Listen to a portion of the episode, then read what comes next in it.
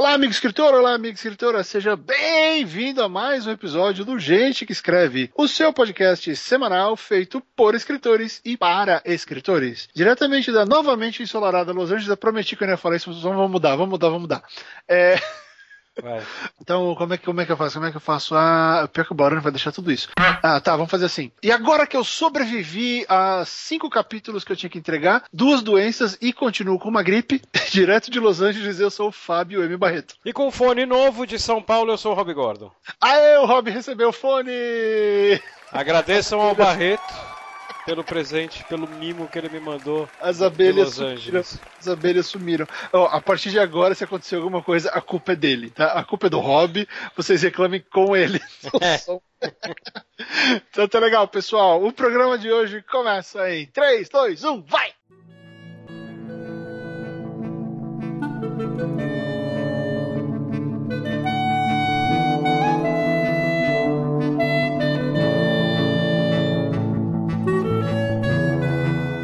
Querido Rob Gordon, é, eu queria falar sobre um, uma coisa interessante essa semana. Que é assim, é, eu tô no processo aí, felizmente, de finalização de, de, um, de um livrinho novo, né? Um livrinho oh. titico. Uh, Titico, que vai sair esse ano aí, final desse ano. E eu comecei a sacar uma coisa que é o seguinte: é, eu comecei a ler, eu, eu, publiquei em alguns lugares que eu estava nesse processo, e algumas pessoas vieram falar, e, e, eu comecei a sentir o seguinte de alguns colegas escritores, especialmente dos que fazem parte dos meus cursos, que vieram comentar coisas sobre isso. E os comentários foram na seguinte linha: Ah, mas você fez tal coisa outro dia, mas o escritor deveria fazer isso? Aí eu já fiquei, hum. Aí eu tava lendo um artigo e tava, tinha lá regras de como o escritor deve se comportar. A gente até já falou sobre isso, né, em alguns programas sobre essa questão da conduta, de como ser profissional, né, e, e tudo mais. Mas aí eu comecei a ver essa insistência, esse padrão de insistência na questão das regras e nas obrigatoriedades que alguém que escreve da vida tem que ter, especialmente, acho que aqui vai cair mais na questão de quem escreve uh, romance, quem escreve ficção, né? Não, não mais muito na questão de redator ou na questão do. Eu penso que o jornalista também tá nessa, né? Que, que, é, que é aquele famoso negócio do o que o público, o que o mercado espera da gente na capacidade de escritor e o que de fato nós temos que fazer ou não, de como de fato nós somos, né? Fica aquela coisa, tem aquela brincadeira, né, do o que o mundo acha que eu faço e o que eu faço. Sim. É, tem um meme disso, acho que é assim, o que a mãe, sim, o que a minha sim. mãe acha que eu faço, que você que minha namorada acha que eu faço, é, que é, meu chefe é, acha que eu faço. É, e, e, aí eu comecei a perceber que quem escreve, né, gente que escreve, sofre muito com isso. Porque existe toda uma, uma pressão mercadológica, uma pressão de público para que nós nos comportemos de, de certas maneiras. E, e até que ponto nós temos que de fato fazer isso? Porque aí eu lanço a pergunta: você acha, Rob, que nós temos que, que ser algo. Né? Nós temos que, que descobrir uma persona consumível que vai além de quem nós somos. É necessário que a gente crie essa imagem que, que é, é uma imagem vendedora em vez de tentar simplesmente ser quem, quem nós somos? Não, cara, eu acho que não. Eu acho que eu acho que como o universo de quem escreve, como tipo não posso falar todo o universo, mas boa parte deles, você tem regras próprias, né? É, você tem condutas próprias, linguagens próprias, né? Então assim, eu acho que você tem que se adaptar a essas regras. Agora a questão é você tem que se adaptar a essas regras regras. Você não pode se transformar essas regras, mesmo porque uma pessoa que está de fora e pensa nas regras, normalmente ele pode estar tá pensando numa regra que não existe. Já começa por aí. É que nem fazer um exemplo bem grosseiro aqui em termos hum. de, de proximidade. É que nem um cara que. um moleque de 16 anos 17 anos, que se apaixona por rock, por heavy metal, a visão que ele tem da banda, né? De como será o dia, de, dia a dia desses caras, né? Então o cara Quer vai dizer, ficar... ele já começa a criar, ele cria uma ficção na cabeça dele de como será que aquele cara, como é que é o dia daquele cara. É, então, na verdade ele, não, ele nem cria essa ficção, né? Essa ficção existe, né? Ele simplesmente absorve isso. Então ele acha que o cara acorda 3 horas da tarde, trepa com alguém, pega se droga aqui, 6 horas da tarde trepa com outra pessoa, 9 horas começa a beber, 11 horas entra no palco bêbado. É, porra, outro dia eu li uma entrevista, foi uma das melhores entrevistas que eu li sobre música na vida, cara. É do Tom Araya, o, o, baixista e vocalista do Slayer. Uhum. E ele fala que ele não tem saco pra turnê, que porra, turnê, meu, é uma puta correria tal. Daí ele, ele, ele pega e brinca assim, ele fala, ah, mas as pessoas, quando eu falo isso, as pessoas se ofendem e falam, porra, mas você tá reclamando de barriga cheia, você conhece o mundo inteiro, né? E ele, e eu, eu viro pras pessoas e tento explicar pras pessoas que eu não conheço o mundo inteiro, eu conheço aeroportos e quartos de hotel no mundo inteiro, né? E É, que é uma não informa... dá tempo, né? É, não dá tempo. Ele fala, cara, eu chego, eu vou pro show, volto do show, eu saio do show, tenho 50 e poucos anos, eu saio do show, vou pro hotel, como e vou dormir, porque no dia seguinte, 11 horas da manhã, eu tô no aeroporto. né? Então, cara, é um negócio que se você falar pra um cara de 17 anos isso, Quebra o mundo dele. né? quebra o mundo dele, que ele vai virar e falar assim, imagina, imagina, imagina, é o cara do Slayer, porra. Você acha que o cara vai ficar indo, acaba o show, ele vai jantar, porra, do Dormir, bife à fiquei. milanesa ali, batata sauté e vai, vai... Imagina, né? Então, assim, a gente tá falando aí de regras que, assim, quando você... co- Como voltando ao que eu disse, né, lá no começo, né, você tem regras no mundo de escritor, né? Só que muitas dessas regras, quando você entra no mundo de escritor, você vê que elas não existem, né? Claro, tem algumas que tem, mas tem Qual, qual que... você acha mais engraçada? Que você já, você já ouviu? Cara, essas que não existem... É, que não existe, claro. Ah, é um negócio que a gente já falou aqui uma vez, que foi cortado, porque logo no começo do podcast, então vamos falar disso agora. É Ah. aquele negócio, eu, eu tenho um saco, cara, tão, tão cheio dessa ideia, que assim, o escritor tem que ser boêmio. O escritor tem que ser pau d'água, tem que beber todas. O escritor tem que ficar até 6 horas da manhã, voltar para casa no bar e voltar para casa encaixaçado. Ah, é. Eu, eu por exemplo, não, não bebo nada, também não fumo e, e não faço nada dessas coisas, ainda jogava futebol até uns anos. Até Não, então é, é- é muito errado isso, cara. É, porque isso vem de uma imagem construída porque. De fato, houve um tempo em que muitos escritores que acabam, acabam ficando famosos eram boêmios, eram caras que fazendo isso, mas nem todo mundo é Bocage e nem todo mundo é Bukowski. É, então, exatamente. E assim, e, e vamos botar todas as cartinhas na mesa aqui, né? Ninguém sabe que o Bocage era, era boêmio. O negócio das pessoas é o Bukowski e o pessoal da contracultura. É, mas o, o Bocage se declarava, né? Inclusive. Não, então, mas, você acha que uma pessoa, você realmente acha que uma pessoa que tem essa do não, todo escritor tem que ser boêmio, leu uma linha do Bocage na vida? Não, cara, sei. é Bukowski. Por quê? Porque Bukowski, e eu não estou aqui discutindo o talento do cara. Bukowski é escritor de, de- que, que é cool você curtir em rede social. Né? E, e- e como ele é um cara muito mais próximo da gente do que o Bocage, é muito mais fácil você saber sobre o modo de vida do cara. E o modo de vida do cara é interessante, até pensando como personagem, né? O cara era putanheiro, o cara era boêmio, o cara era louco. Ah, Uhum. pô, e, e ele é um puta de um escritor tal, então todo escritor tem que ser assim. Porra, para É, com todo isso. mundo tem que ser Hunter Thompson, né? É, exatamente, é o pessoal da contracultura. Para com É. isso. E ó, eu vou te dizer, é, e claro que isso vem, isso foi formado por causa da imagem e, e da época que ele viveu. Mas, por exemplo, eu moro, não tô brincando, a três quarteirões do prédio onde o Bukowski morava. Uhum. É o mesmo bairro. Ah, E aqui ainda é um bairro boêmio e tal. Assim, você vai nos cafés aqui de Los Feliz, ah, a cada 10 pessoas que você olha, 11 estão escrevendo roteiro, música ou livro. Sim. né? Porque, assim, é impressionante. A pessoa ainda é atraído pra cá, porque tem essa, essa mítica do, do bairro que criou não só o, o Bukowski, mas vários outros eh, grandes nomes do entretenimento e da cultura. Então o pessoal vem pra cá ainda pra fazer isso, mas o bairro ficou super chique, arrumadinho, quase não tem mendigo na rua. É, não é Quando boca do lixo, morava- né? Não é boca do lixo. tava aqui era um lixo, era, era uma bosta. Aí os caras arrumaram tudo. Mas ainda tem aquela, aquela vibe de, pô, é um bairro bacana que atrai as grandes mentes e não sei o quê. Então, aliás, é por isso que eu vim morar aqui, claro, né? Não, foi puramente por acaso. Foi pelo De- preço do depois- aluguel, né? Depois eu fui descobrindo tudo isso. Não, o aluguel é meio caro, na verdade.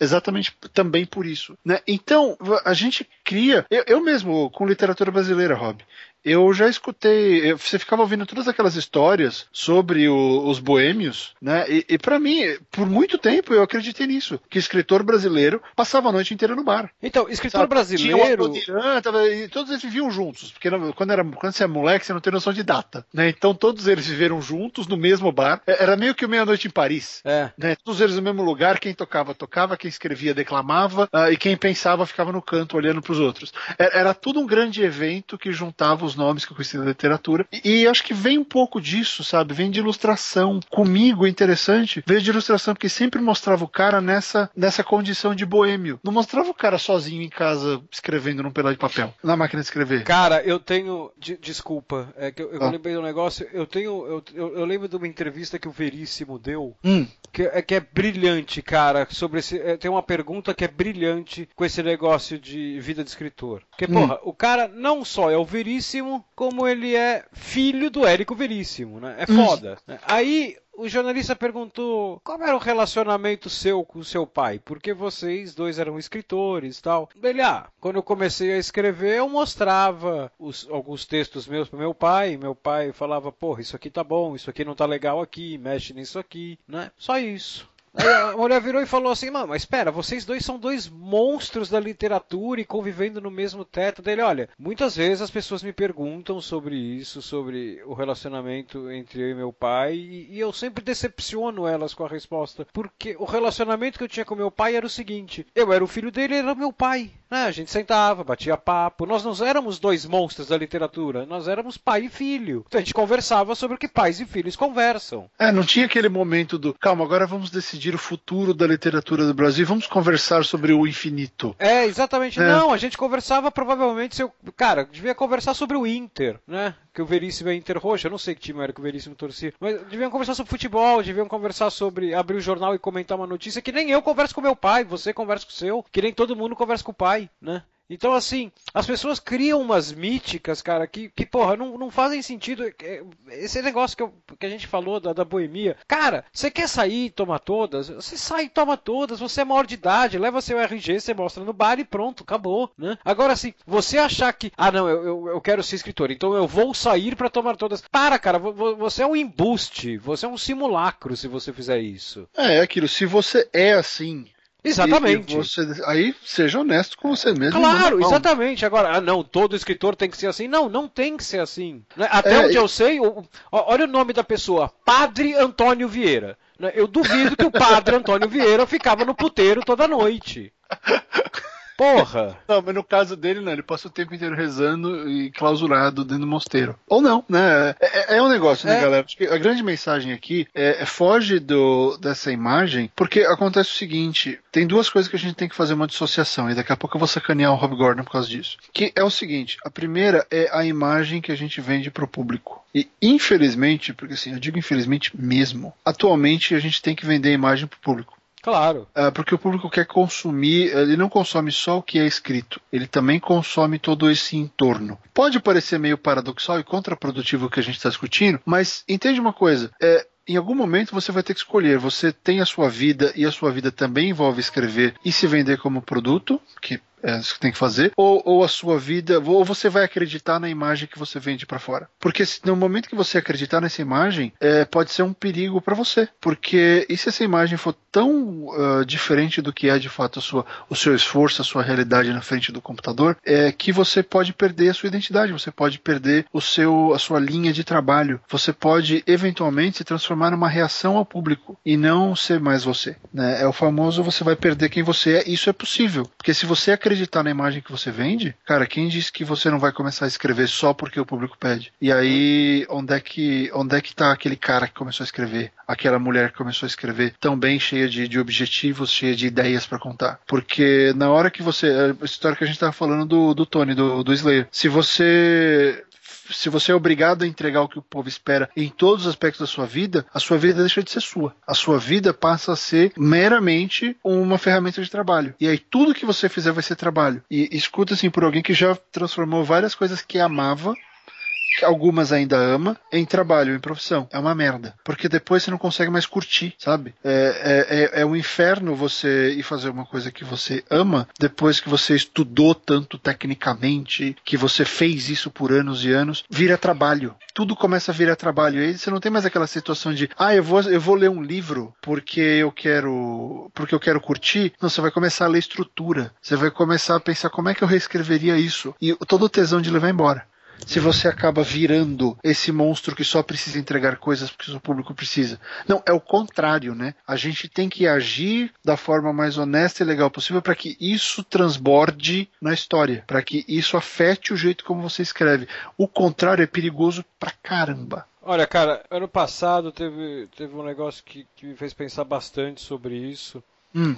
Que assim, ano passado eu escrevi dois dos textos que, para mim, evidentemente, foram, foram bem, bem emocionantes. Aparentemente, para quem leu também, né? Que foram os meus.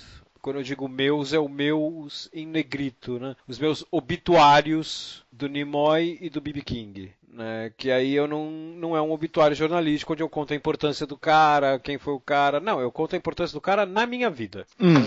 Então é um negócio sentimental, emocional e tal. E eu sempre fiz isso quando tem gente que eu admiro muito que morre, eu escrevo um texto homenageando, dizendo o que, que o cara é para mim, como eu tô me sentindo com a morte dele e tal. É. Cara, como esses dois textos eles foram muito fortes e foram muito próximos um do outro, porque se você pegar BB King e Nimoy, eu não tenho as datas aqui, mas é coisa de um mês, dois meses que separam as duas mortes. É, bem perto. Depois teve um outro cara que morreu no, no, no, no puta mais pra frente, nem lembro quem era, cara, uns seis, sete meses depois. E teve umas três pessoas que entraram no Twitter e falaram assim, cara, eu, eu já tô aqui esperando o texto do Rob Gordon.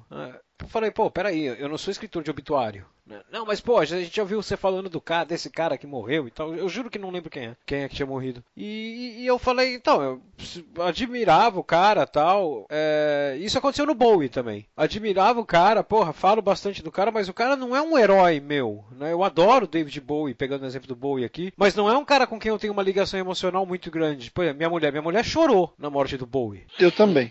Né? Porra, eu admirava, eu fiquei triste pra caralho. É uma morte que eu ainda não tô sabendo digerir direito. Mas, mas eu sei que no meu caso é mais pela surpresa da coisa do que pela perda em si. Mas, porra, eu vejo os vídeos do Bowie, eu fico triste, né? Então eu senti a morte do cara, mas não teve aquele impacto em mim, sabe? Aquela porrada na minha vida. Que Bowie também foi um negócio que eu confesso eu descobri muito tarde. Eu descobri com, sei lá, uns 22, 24 anos. Eu comecei a prestar atenção em Bowie mesmo. Antes eu conhecia só as mais famosas. Uhum. Então passou por aquela fase de formação de caráter, vamos dizer assim. Eu, eu só conhecia Bowie, eu não, não admirava.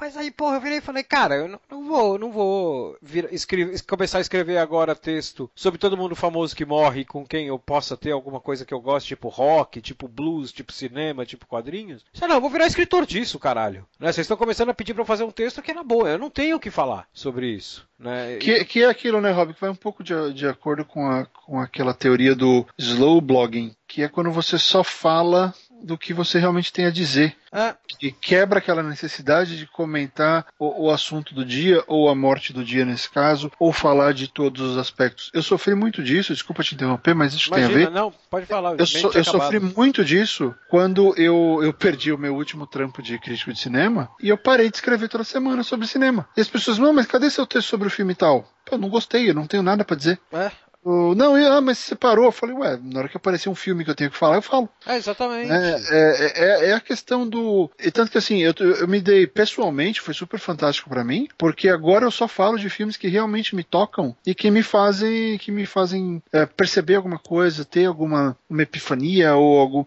se, sacar uma relação bacana. Que nem o meu último texto foi sobre o Force Awakens, Star Wars, né? Que foi. Eu tinha muito a dizer, eu escrevi 10 páginas sobre o filme. Eu tinha, de fato, muito a dizer. Esse não é o texto que você publicou, né? Porque eu li o texto que você publicou, ele não é desse tamanho. Você cortou isso aí depois. Não, você leu, você leu só um texto, eu escrevi dois. Tá.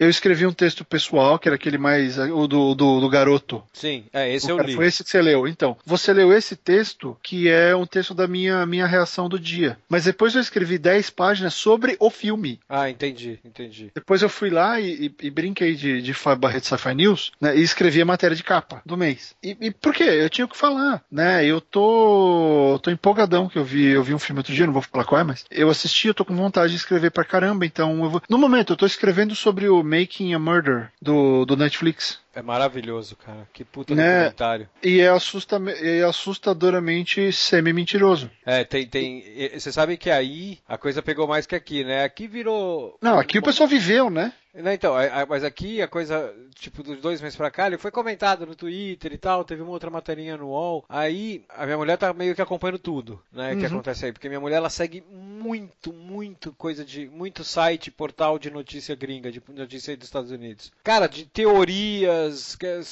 teoria surge três por semana. Então aí o negócio virou, realmente virou o assunto do momento.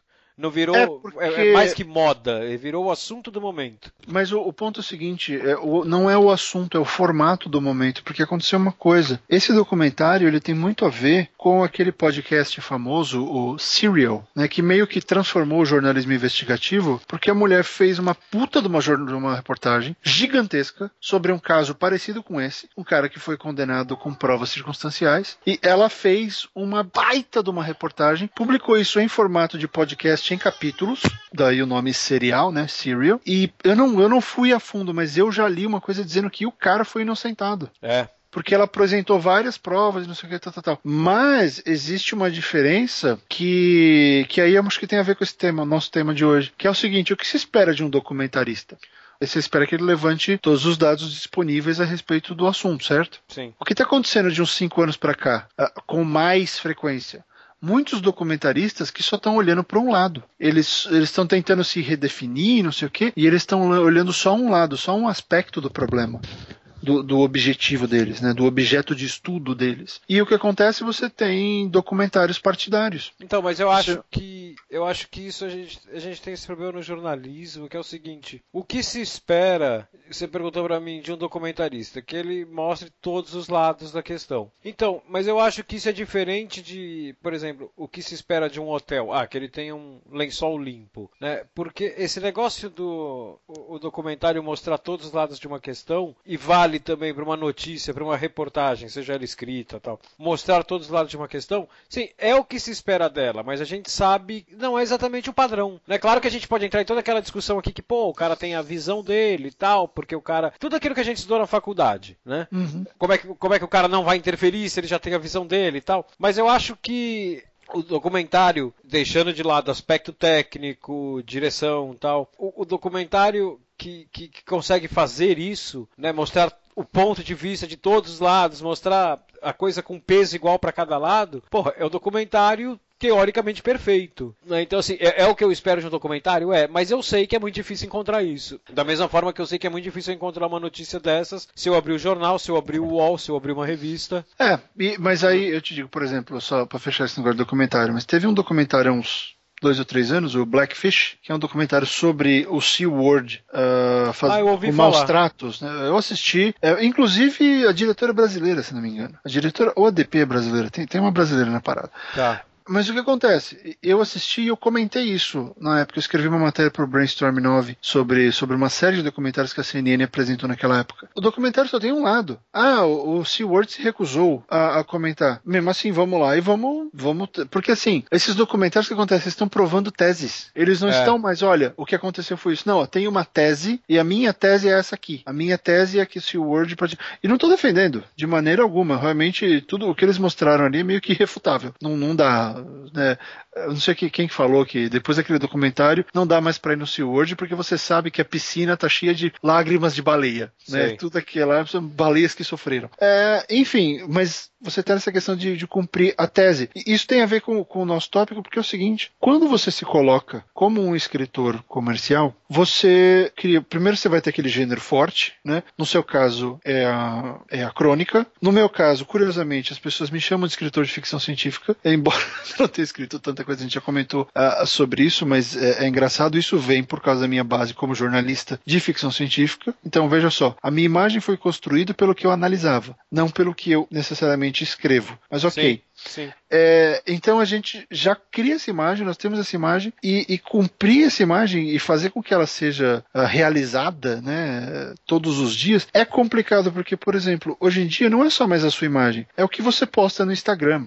é o que você vai falar no Twitter, é como você vai se vestir, é, é como você vai tratar o seu leitor no, numa, numa assinatura, né, num, num, num, num evento de autógrafo. Todos esses momentos pedem que você comprove e reafirme essa imagem. Então essa imagem tem que fazer parte de você, ela não pode ser puramente construída, porque senão, como eu falei, você vai se transformar muito forte. E você vai mudar. E, quer, uma outra coisa. E aí, deixa eu perguntar, só pra gente fechar a imagem, eu acho importante. Eu queria que o senhor nos explicasse, uh, em algum. e até, até onde você achar válido, mas uh, o porquê o senhor fez isso e quais as consequências, boas ou ruins, do fato do senhor ter feito isso. Porque nós sabemos que o nome do senhor não é Rob Gordon. Então, sabemos. Uh, de onde, sabemos, ninguém no Brasil chama Rob Gordon Rob Gordon. Ué, como não? Não, ninguém no Brasil chama Rob Gordon. Então, Depois essa eu vou procurar questão, isso. É, a questão do pseudônimo. Como, por que que você, por que que você optou por ele e quais foram as consequências em termos de comportamento? Então, Vamos lá. É... O porquê que eu criei o pseudônimo foi o seguinte. Foi um motivo, assim, absurdamente claro. Na época que eu, que eu, que eu criei o Rob Gordon, isso é 2006, hum. eu trabalhava dentro de redação. Uhum. E eu parei e pensei assim, eu não sei se eu quero que o pessoal, do, do, não só, tirando meus amigos mais próximos, mas não só é, da empresa onde eu trabalho, mas do mercado onde eu trabalho, eu não quero que eles saibam que eu tenho um blog, porque isso auto. E a minha ideia já era que, que esse blog é o Champ Vinil. A uhum. minha ideia já era nesse blog assim: eu vou escrever sobre o que me der na telha e eu provavelmente vou escrever muito sobre o meu cotidiano. Então, assim, eu não quero que essas pessoas saibam que eu tenho um blog, porque isso automaticamente me censuraria a escrever sobre o, o trabalho que eu faço, sobre o mercado que eu atuo. Porque eu era uma pessoa razoavelmente conhecida dentro desse mercado, uhum. né? e, e, e, isso não é exatamente mérito meu, né? É um mercado muito pequeno, é um mercado uhum. muito pequeno. Então assim, pô, e um dia se eu quiser escrever sobre esse mercado, uma história engraçada sobre esse mercado, ou, ou, ou quero, se eu quiser desabafar, eu não vou poder, né? Ou seja, foi uma, foi uma, uma proteção. Foi uma proteção, exatamente. Uhum. Curiosamente, dos mais de mil, são quase acho que mil e cem posts que eu tenho nesse blog, deve ter uns quatro sobre trabalho. Eu acabei falando de outras coisas. Uhum. Cara, a coisa começou a, a, No começo, todo mundo queria esse blog e me conhecia. Sabia que Rob Gordon era só um nome. É, só que aí começa o lance. É, ah, não, e aí tem uma outra coisa que aconteceu antes disso que é interessante. Eu começo a, a divulgar o meu blog de verdade em comunidade, nas antigas comunidades de blogs e blogueiros do Orkut. Uhum que eu, eu, eu era eu fazia parte de umas três ou quatro comunidades dessas isso a gente está falando cara 2007 assim é começo do meu blog eu estava aprendendo a fazer tudo aquilo. Então eu trocava muita ideia com os caras eu tenho amigo dessas dessas comunidades até hoje. E eu usava olha só é, eu usava meu perfil pessoal do Orkut era o único que eu tinha. Eu não tinha essa preocupação do tipo putz tem que manter, manter o, o nome Rob Gordon. Não eu usava meu perfil pessoal passando o link do meu blog olha o texto que eu fiz e tal. Bom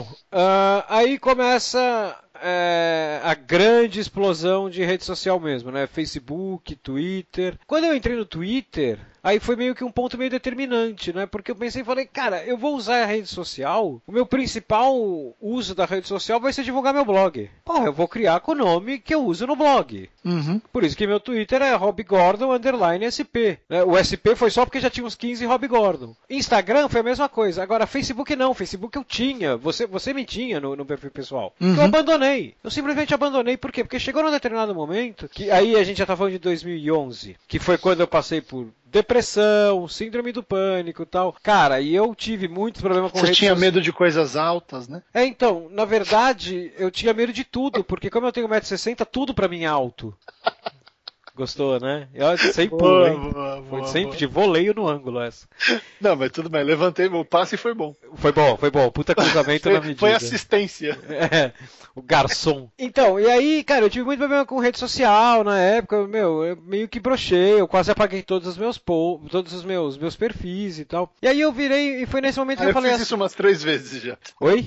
Eu fiz isso umas três é, vezes. É, eu sei. E aí eu, eu, eu falei, cara, eu vou assumir é, que o Facebook também eu vou usar para meu blog. Então eu tenho um perfil pessoal que tá parado, eu não lembro nem a senha mais dessa porra. Eu não entro mais nele, é coisa de uns 3 anos eu não entro. Eu só uso o, o, o Facebook do Rob Gordon, por quê? Porque eu estou ali como escritor. É, só que a grande vantagem que eu acho que eu tenho nessa. Não, e, e sem contar que aí, quando começa 2011 para 2012, que eu começo a trabalhar como redator publicitário para internet, cara, tem campanha política que eu faço, tem cara que me liga de Brasília, tem cara que me liga do Rio de Janeiro que não sabe meu nome. O cara me liga e fala, Rob, preciso falar com você. Cara, era um nome que eu criei para um blog. Né? Ele virou maior do que eu hoje. Esse nome não, é, é maior do que eu. A primeira vez que eu não sentei... Não precisa de muito, né? Oi? Afinal, não precisa de muito, né?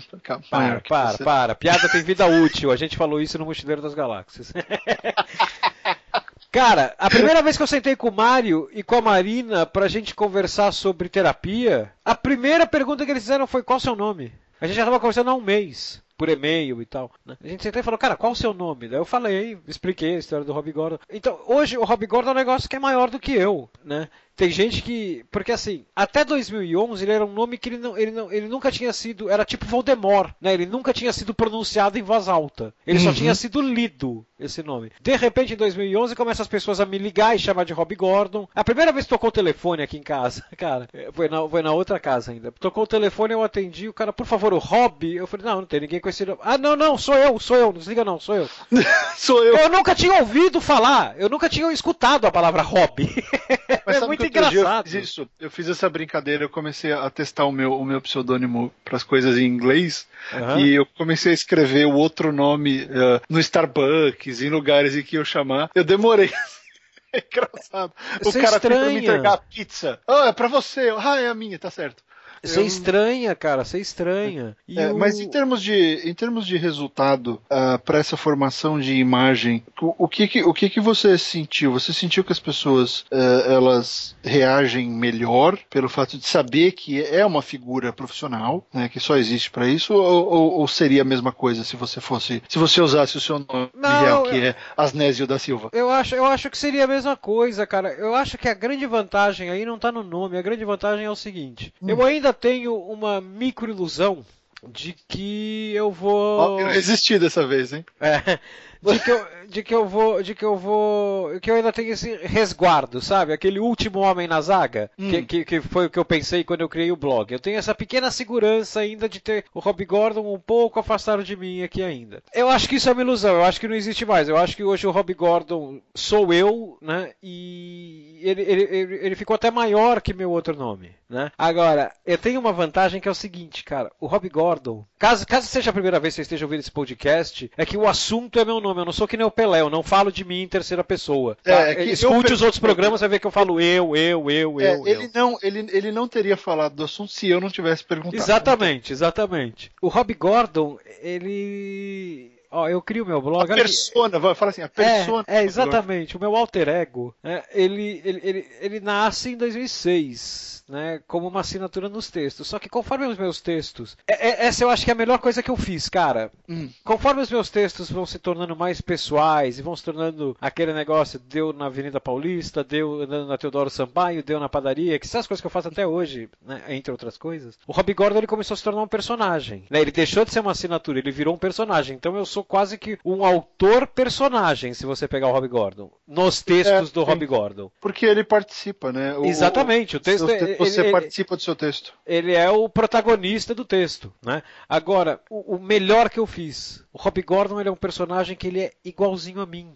Então dizer, ele não precisa. Só mudou o nome. Só mudei o nome, cara. Olha que interessante. Se eu tivesse escrito aquilo com o meu nome, né, que é um nome comum, talvez. Asnésio da Silva. Asnésio da Silva, talvez. Sei lá, eu fosse uma pessoa que escreve no blog. Como é um nome já é em outra língua, tal, é diferente. E eu uso, sei lá, muito o nome dentro do blog, em textos e tal, virou um personagem. Então, olha, olha que interessante. Talvez com o meu nome, talvez virasse também, não sei. Acredito que não, ou pelo menos não com essa força. Mas virou. Agora a, a, grande coisa que eu fiz foi o personagem sou eu, ou seja, se o cara tem a impressão que eu vou. que, que, que na verdade é, pô, esse cara é o, é o personagem, eu vou, vou, sair para tomar um café com o cara e esse cara é um personagem. O cara vai chegar na metade do café e ele vai ver, pô, o cara é assim mesmo. Né? Você mesmo falou uma vez que a tua mulher falou que ela lê meus textos, ela fala, cara, dá pra ouvir ele falando aqui o texto. Tá, não, e ela faz toda vez. Ela fala, dá raiva, porque eu sei que ele tá falando e, é. ele tá então, escrevendo, mas ele Então, tá o, que, o, que, o que o Rob Gordon pensa, o que o Rob Gordon sonha, o que o Rob Gordon, personagem, quer, faz, fala, É o que eu faço, penso, falo, sonho. É, Só que porque- as pessoas, as pessoas, então assim, talvez as pessoas tenham transformado isso num personagem porque elas quiseram ver assim. Claro, eu não É, impedi. Porque mas- tá com outra roupagem também, né? O fato de Exatamente, você um exatamente. tem um nome que é claramente que claramente não é o seu, você já, ok, é, existe existe um filtro, né? Existe um, um, terceiro na história, que é essa essa persona que tá te contando essas histórias. E eu acho que Exatamente. até cria, pode até criar aquela certa aquela certa mística. Será que esse cara é assim mesmo ou ele só ele só parece, né? E, e aí tem tem um outro lance que eu queria falar da questão da identidade, que é a seguinte, que, que eu escuto muito por aí e eu acho assim, né? Que escritor tem que viver de cultura. Não. não. Bobagem.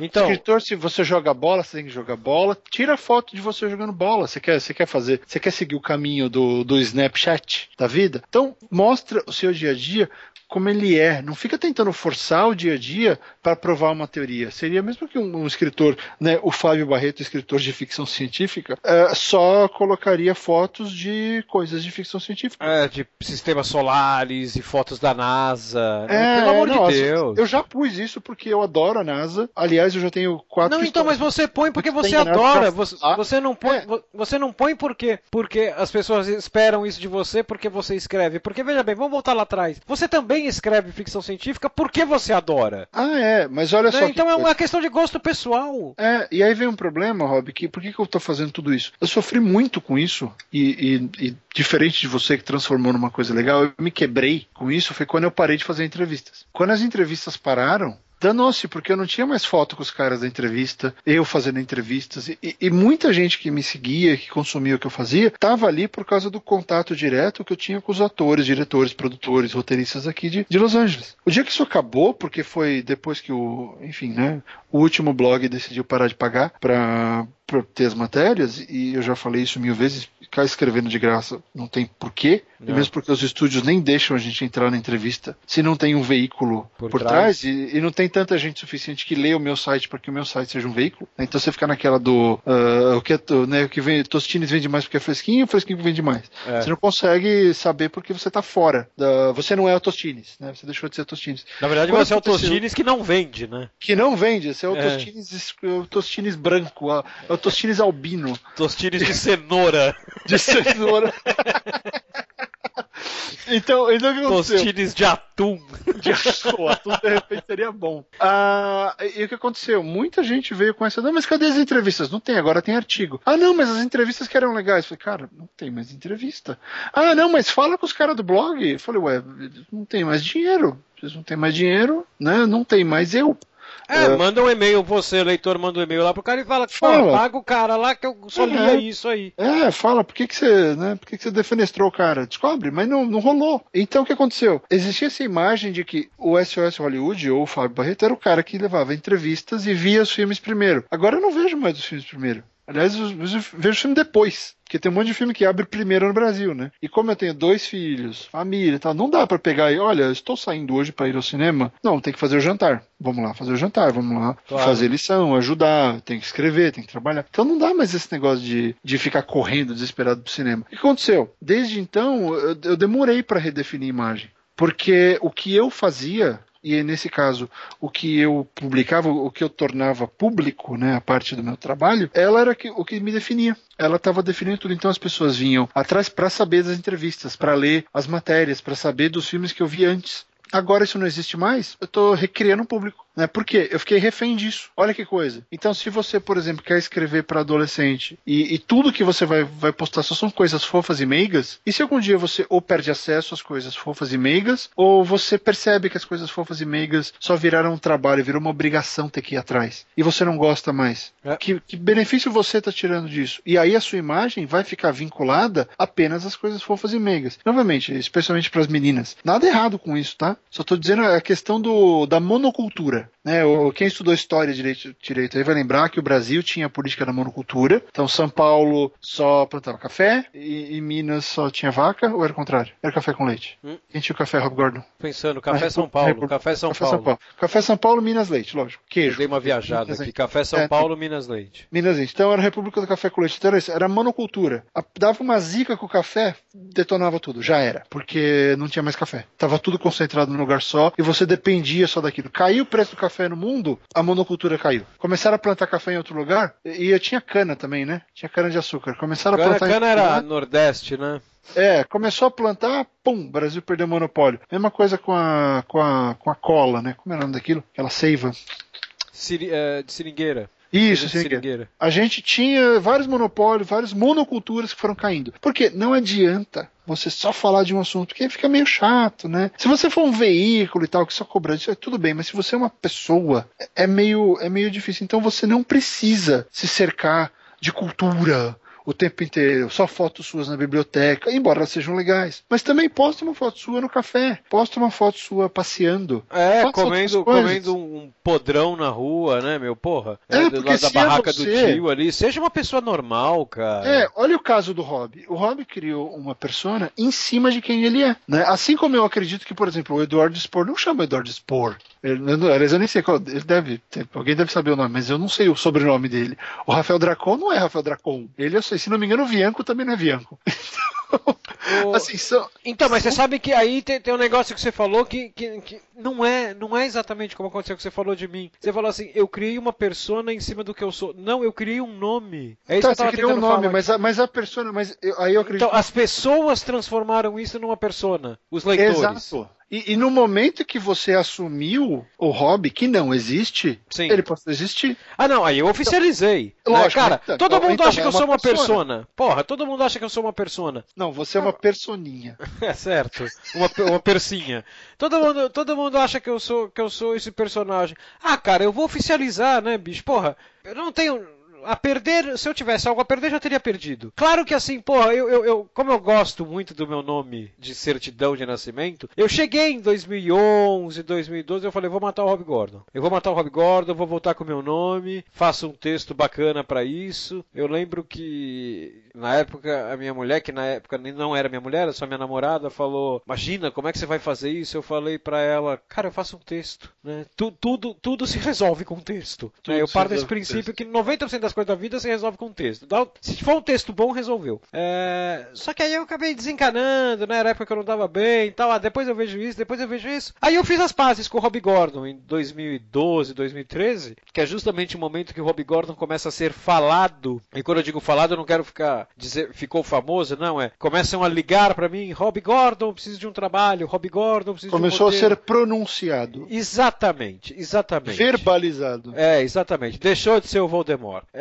aí eu, cara, falei, cara, foda-se, vamos em frente com isso. Mas assim, por exemplo, quando eu lancei o Terapia, eu e Maria Marina lançamos Terapia pelo Novo Século, cara, era 43 do segundo tempo, eu tava pensando, cara, eu acho que eu vou assinar essa porra como meu nome. Por quê? Porque Terapia é um negócio que sempre foi escrito pelo Rob Gordon, as pessoas sabem que sou eu. Uhum. Porra, vai chegar De repente vai chegar, quem é esse cara aqui? É, quem é esse cara? Mas caralho, isso aqui é o Rob Gordon. Né? Então, mas daí eu falei, ah, quer saber? Foda-se, ah, depois eu vejo isso. né? Agora, mudando um pouco de assunto, você quer saber, você falou que você virou refém das entrevistas, você quer saber um pouco aonde eu virei refém de uns dois anos pra cá, justamente por causa de terapia? Hum. Do blues. Ah, eu virei você refém de blues. obrigado a falar de blues. Eu sou obrigado a falar de blues. Tem gente que acha que eu sou especialista sobre blues, que eu, que eu manjo tudo de blues. Cara, se você é uma dessas pessoas que está ouvindo isso aqui agora, por favor, eu já tentei explicar pra você e agora eu vou ser claro. Eu não entendo de blues, eu só gosto muito. Porra, mas você tem uma coluna de blues todo sábado? Sim, que eu pesquiso pra fazer, eu conheço um pouco, eu, eu tenho noção. Mas as pessoas viram pra mim às vezes e falam assim: o que você acha do, do movimento que aconteceu no sul do Mississippi na terceira semana de março de 32? Sei lá, cara, acho que foi legal. Sei, sei lá, Sei lá, né? caralho. Tinha alguém bêbado. Tinha É, alguém pô, bêbado. e era uísque de milho. Né? Porra, é blues, é, é blues Mississippi 32, é do caralho, vai e ouve. Né? Porra, então, mas tem gente que acha, cara, o Rob Gordon é especialista em blues e, e às vezes eu falo, às vezes eu acordo e coloco assim, puta, tô ouvindo aqui o novo disco do, do Anthrax, é legal pra caralho. Tem gente que fala, mas como assim você tá ouvindo Anthrax? Cara, eu, eu ouço, eu ouço blues há 10 anos e eu ouço heavy metal há 30. É, o É, heavy o metal é chegou mais primeiro. novo, né? O É, blues é, é. mais novo, o heavy metal chegou primeiro na minha vida, cara. Pô, eu achei que você só ouvisse blues, bicho. Às vezes eu escrevo páginas do terapia ouvindo Slayer. Páginas com letra inteira de uma música de blues e eu tô ouvindo Slayer. Por quê? Porque eu É. não tô. Eu não estou vivendo o blues, eu não sou a Eta James, que precisa cantar o blues e viver o blues. Não, eu tô trabalhando, eu tô escrevendo terapia, eu tô trabalhando. É, é Claro. novamente a questão de evite a monocultura. Exatamente. Às vezes, claro, eu vou ter que parar o terapia, estou escrevendo terapia, já aconteceu. Eu tenho que desligar o Slayer, tenho que desligar o Beethoven, tenho que desligar o que quer que seja que eu esteja ouvindo e botar a música de blues. Não é ah, para entrar no clima. Não, não, porque eu preciso pegar a letra. Eu preciso pegar como é que é o verso que eu não lembro que eu estou usando o verso no, no, no, no roteiro. E aí uhum. deixa tocando, porque eu gosto também, e não para entrar ah, no é. clima, porque eu gosto. É só porque eu gosto. É, é. Deixa eu levantar outro, outro, outra coisa aqui, que é outra obrigação, né? Que é a questão da inspiração. Todo Cara, escritor... isso aí é fantástico. Tem um conto na Amazon chama O Dia em que a Inspiração Apareceu. Eu li, é fudido. Ataque de oportunidade mil, né? Pô, porra, esse foi fudido. Cara, o conto é fudido. Leia que você vai ver. Tudo que você quiser saber Aliás, sobre inspiração tá lá. O cara terminou de ler o meu livro, veio perguntar o que, que ele precisava ler depois, que ele tá com sono. Eu falei, leia o dia que a inspiração chegou. Ataque de amizade mil, tá vendo? É, não, já tá assim. Eu vendo teu conto, te dei fone. Tá na hora de ganhar um presente. Eu vou, vou, vou, vou, dar um presentinho. Então, a questão da inspiração, assim, tem as duas coisas, né? Primeiro é o escritor experiente que vira e fala. É, quem fica esperando pela inspiração é amador. Profissional sem trabalho. Ok, eu concordo, mas com calma. É, e o concordo outro, em partes. É, mas aí por outro lado, acho que o Philip Pullman fala muito isso. Por outro lado, vem uh, a seguinte questão do, ai não, eu só escrevo quando eu estou inspirado. Também não, não rola, né? O que que acontece? Eu acho que as pessoas confundem, e acho que a gente está falando aqui muito de quebrar arquétipo, né? Porque tem é, muita é. ideia preconcebida, muito preconceito no sentido de, né, de, de preconcebido, que rola em relação à vida de escritor. Porque a gente sempre tem aquele negócio do, ah, e o cara tava ali embaixo da árvore, aí caiu a maçã na cabeça dele, e ele teve a ideia da gravidez. Aliás, você sabia que não foi assim que o Isaac Newton teve a ideia da, da gravidade? Não, não, a maçã nunca caiu na cabeça dele. Mas o, o, modo como começaram a contar para simplificar o negócio é, envolveu a maçã caindo na cabeça dele. Ele sentado lá debaixo da macieira, um dia de sol feliz. Nunca aconteceu desse jeito. E como a, a, história, a história é a seguinte: ele tava passando férias na casa de uma. Sei lá, alguém tava deletizando o lugar onde ele morava e trabalhava, que era, né, ele morava dentro da escola. E aí ele foi passar um, um, um tempo na casa de uma tia ou prima, alguma coisa assim no interior. E aí ele tava na cozinha e tinha uma macieira no quintal. Aí de repente ele viu a maçã caindo. A maçã caiu a ele. Por que, que a maçã cai em linha reta e não em, em qualquer outro ângulo? Por que, que tudo cai em linha reta? Ah, alguma coisa atrai. Ah.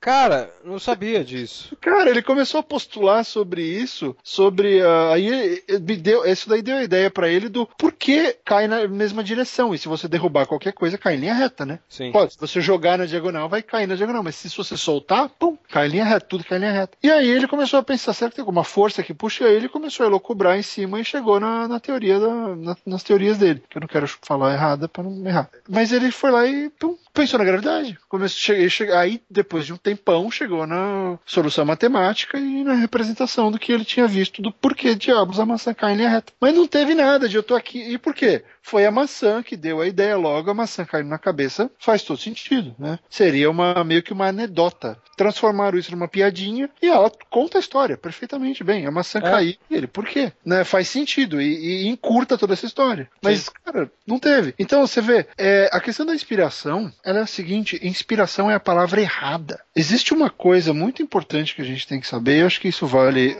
acredito que o Rob vai concordar comigo, até para as crônicas. Tudo que a gente escreve que tem relevância foi porque nós observamos alguma coisa que a gente sabe, mas ninguém observou. Ou mesmo que alguém tenha observado. A gente observou algo e falou: putz, isso aqui rende. Hum, exatamente. Nossa, essa cena exatamente. aqui eu posso fazer alguma coisa, isso aqui é legal, e, e aí te dá uma ideia. Então, a inspiração nada mais é do que observação. É, então é você não precisa esperar, e você não pode esperar a inspiração chegar, porque é o seguinte: se você está no mesmo lugar, olhando para a mesma coisa, a inspiração não vai chegar. Sabe por quê, amiguinho? Porque você não está observando nada. Então, o ato de você ir atrás de alguma coisa para fazer ou para pensar vai fazer com que essa inspiração chegue, porque você vai observar e ter ideias. Não, e, e um negócio que é muito importante que eu, eu falo isso às vezes, cara, você tem que. É, ah, eu tô sem ideia para escrever. Vai pra rua, cara. Na rua tem um monte de ideia andando pela, pela sua, na frente da sua casa, na avenida, no parque. Né? Você É. só tem que achar uma delas e olhar. Ah, eu fui e não, e não, e não achei nada de interessante, tava, tava chovendo e não tinha ninguém. Cara, deixa eu te perguntar uma coisa. Você você olhou. O que, que você olhou? Ah, olhei a praça, olhei o mercado, olhei a banca de jornal, olhei o pão de ônibus. Tá, não tinha ninguém. Não. Você olhou pra você mesmo? Não. Não, claro que não. Então olha pra você mesmo. Né? E isso pode ser tanto no sentido literal, quanto olha pro seu tênis. Né? Cara, porque assim, se as ru a rua é uma, é, uma, é uma fonte de coisas interessantes, você também é. Porque você também é uma pessoa. Né? Agora, você pode também no sentido figurado. Bicho, quantas tem textos meus que as pessoas falam assim: ah, é o texto mais maravilhoso que você escreveu. Por quê? Porque eu escrevi sobre uma dúvida que eu tinha, uma dúvida, e não é uma dúvida teórica, né? Uma dúvida sobre a vida. Uma um texto sobre, sei lá, amizades que se perdem com o tempo, ou ficar velho. Ficar velho é um negócio que eu escrevo muito, é um negócio que me perturba, né? Ah, então, assim, o que, que eu tô. O que, que eu observei? Eu observei aquilo que eu estou pensando. Não como escritor, como pessoa, eu estou pensando aquilo. E aí entra o agravante de que isso é meu, né? Muita gente tem isso, mas não é todo mundo. Eu só consigo entender um assunto quando eu escrevo sobre ele. Então eu sento, eu tô, eu tô pensando muito sobre isso, eu sento e escrevo. Cara, É, o, o Joe, o Joe Wright, que é o diretor do, do Atonement, lá, como é que foi em português? Ah, eu não O lembro. do uh, Kira Knightley com o James McAvoy. É, que é o, é o Xavier, né? Novo. Eu não lembro. É, o Xavier Novo. Não lembro, Ah, cara, não lembro, não lembro. Enfim, é, é, ele, ele, ele é disléxico e ele ele fala que ele filma pra aprender as histórias que ele não consegue ler. Olha que demais. E- Porra, do caralho. Então, né? Então ele observa por outra ótica. Inclusive ele É. criou mídia. Ele trabalha com uma mídia para que ele saiba uma história que ele não consegue acessar em outra mídia. É. Porque quando ele lê o roteiro, ele consegue mai- mais ou menos ler roteiro, não consegue ler livro. Ele lê mais ou menos o roteiro e aí ele vai lá, ele, ele põe a percepção dele, faz a, a história e pronto. Olha, agora eu posso assistir a história que eu não consigo ler. É? Né? Então, ele quer ele é um observador. E aí onde eu discordo da questão do Philip Pullman, que é ah, es- ah, escritor profissional, senta e trabalha. Eu discordo um pouco disso porque é o seguinte, ele só consegue sentar e trabalhar, e isso é meu- eu sou assim. Só consigo sentar e trabalhar depois que eu observo, depois que eu dou um mandado, ou depois que eu vou na sacada, depois que eu olho ah, pra sim, fora. sim, sim. Claro que é, é- é exatamente o que você falou, cara. É o meio termo, porque assim, você não. Ah, senta e escreve. Cara, eu. A primeira campanha política que eu fiz, as pessoas falaram Hum. que eu era um prodígio, porque eu escrevia é, alguns textos, era tudo texto para Facebook. Eu escrevia alguns dos textos. Te- Teve um caso que vai explicar melhor. E, claro, não tô falando que eu sou um prodígio, o texto tinha cinco linhas. Tá? Só que assim, o cara virava para mim e falava assim: faz um texto sobre. Você acha que dá para fazer um texto assim, assim, assado? Eu faço, ah, acho que dá, eu na minha mesa, acho que dá. Aí o cara ia pra mesa dele, dava um minuto e ele falava assim: eu te mandei por e-mail mais ou menos. Eu falei, cara, abre seu e-mail aí que eu te mandei o texto já. Aí o cara, como assim você mandou o texto? Eu te mandei o briefing por e-mail agora. Eu falei, não, você falou o briefing aqui, eu te mandei. Daí o cara e falava, porra, é isso, você é o maior escritor do Brasil. Não, eu tô fazendo esse texto há três meses. Eu faço um texto parecido todo dia. Então, esse dá pra você virar pra mim e falar assim, cara, sabe aquele que você tá escrevendo sobre banana todo dia? Ou você vai escrever sobre laranja? Porra, eu Muda, sempre faço. É. Eu sempre faço, cara, eu tô, tá, tá, tá na programa, tá no cachê do cérebro isso, né? Uhum. Agora, porra, você vai escrever agora, sabe, você tá escrevendo todo dia sobre banana. Porra, você vai ter que escrever agora um texto sobre, sei lá, alambrado, uma cerca de alambrado. Porra, aí já vai diferente. Aí eu vou sair, vou dar uma volta no quarteirão, vou fumar um cigarro, vou, vou tomar um café, vou tomar uma coca e dar uma pensada no texto. Então, assim, eu acho isso completamente normal. Agora, por outro lado, que isso é o que a gente, eu e você aqui estamos chamando de inspiração. Agora, é foda. Não, eu tô eu chamando co- de observação. não, sim, que, e a gente falou que a inspiração, na verdade, é a observação. Agora, eu acho que é muito foda, e eu conheço gente assim, entrega esse texto aí de alambrado pra mim terça-feira. Pô, beleza. Aí segunda noite você dá uma sondada no cara, pô, amanhã é o texto, né? Cara, eu não comecei ainda porque a inspiração não veio. Ô, bicho, vai pra puta que pariu, tira a bunda Não, do não, sofá é. e vai, a- vai atrás da porra da inspiração, então, cara. É a única, a única resposta aceitável nesse momento, e o Rob e eu já passamos por isso, então a gente vai falar que é uma ah, resposta aceitável. É o seguinte: ah, o texto é para amanhã cedo, é, é 11 da noite, você ainda não fez. É a única situação que você pode falar, ah, daqui a pouco eu faço. É, exatamente. Porque você vai fazer, mas. É, é, então, porque assim, como assim você não começou o texto? O texto é pra amanhã às 11 da manhã. Então, mas agora ainda, ainda é ontem às 9 da noite, me deixa em paz. Às É, me 11 deixa da manhã, se o texto não tiver na sua máquina, você reclama comigo. Uma vez eu tinha, eu tava fazendo umas traduções para uma, inclusive era pro Netflix, mas era uma terceirizada, empresa Terezinha Picareta que não pagava, inclusive. E uma vez a menina chegou: Olha, você tem duas traduções, duas legendas, fazendo legenda na real. Fazendo, tem duas legendas de uh, American's Next Top Model para daqui três dias e o seu arquivo ainda está em branco. Falei, é, ainda está em branco. É. Quando faltar uma hora e você falar o arquivo está em branco, aí você vem reclamar comigo. Não, não o ter... arquivo estará pronto. Você devia ter ah, virado para... assim, devo me preocupar? Não.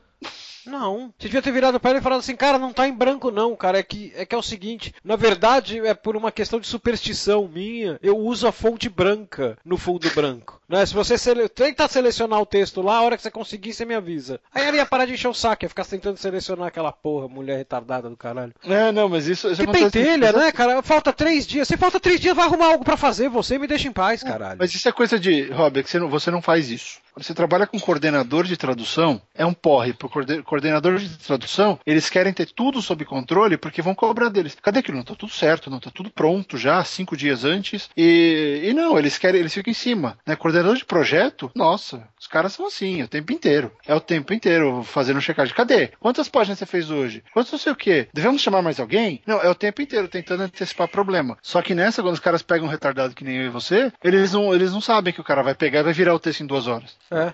É coisa que a gente já fez mais do que. Mais do que a Organização Mundial de Saúde recomenda. É, então, essa, essa é uma coisa. Inspiração é não. É observação, não espere, vá atrás. Ela não vai chegar até você. E se ela chegar, vai ser uma coisa que saiu só da sua cabeça. E o que acontece? Ela vai ser, ela vai ser rasa. Porque é uma coisa que você. Ah, legal isso aqui. Ela não vai sobreviver duas linhas. É. É porque ela não vai ter a base em alguma coisa real. Ela não vai ser aplicável. Ela pode parecer super legal. É meio assim, eu tenho uma teoria, então agora prova. É. Você tem a teoria, vai atrás de prova para ela. E, e, não é escrevendo isso. Primeiro vai achar a prova no mundo ou em relações que você consiga juntar. E aí você vai junto e escreve. Cara, agora a gente fala de estereótipo. Tem um estereótipo também que eu já, já já vi bastante na minha carreira, que é o seguinte: a gente falou dos estereótipos, né, do, do cara, do, do escritor de ficção que é louco e boêmio e tal, né? Tem um que é razoavelmente parecido e, e, e, é um que eu não concordo, cara. Eu conheço gente até que eu, que eu trabalho bem, assim, que eu respeito, que tem um puta texto, que é adepto disso. Mas eu não concordo em ter isso como estereótipo, que é, por exemplo, é o cara, é o redator publicitário. O redator hum, publicitário, ele é o cara que. Ele é o redator, ele é criação então ele chega na, no trabalho a uma hora da tarde porque ele é gênio, porque ele não vai trabalhar de manhã, né? Eu conheço gente que chega uma hora da tarde no trabalho, como eu disse, gente que eu respeito e tal, que eu sei que o cara chega uma hora da manhã, é, desculpa, uma hora da tarde, ele é meio que nem eu e você, assim, porque às seis horas da tarde ele tá com tudo pronto. Mas não, então, assim, esse lance que a gente falou do tipo, ah, eu chego uma hora da tarde, eu fico aqui esperando a inspiração aparecer, né?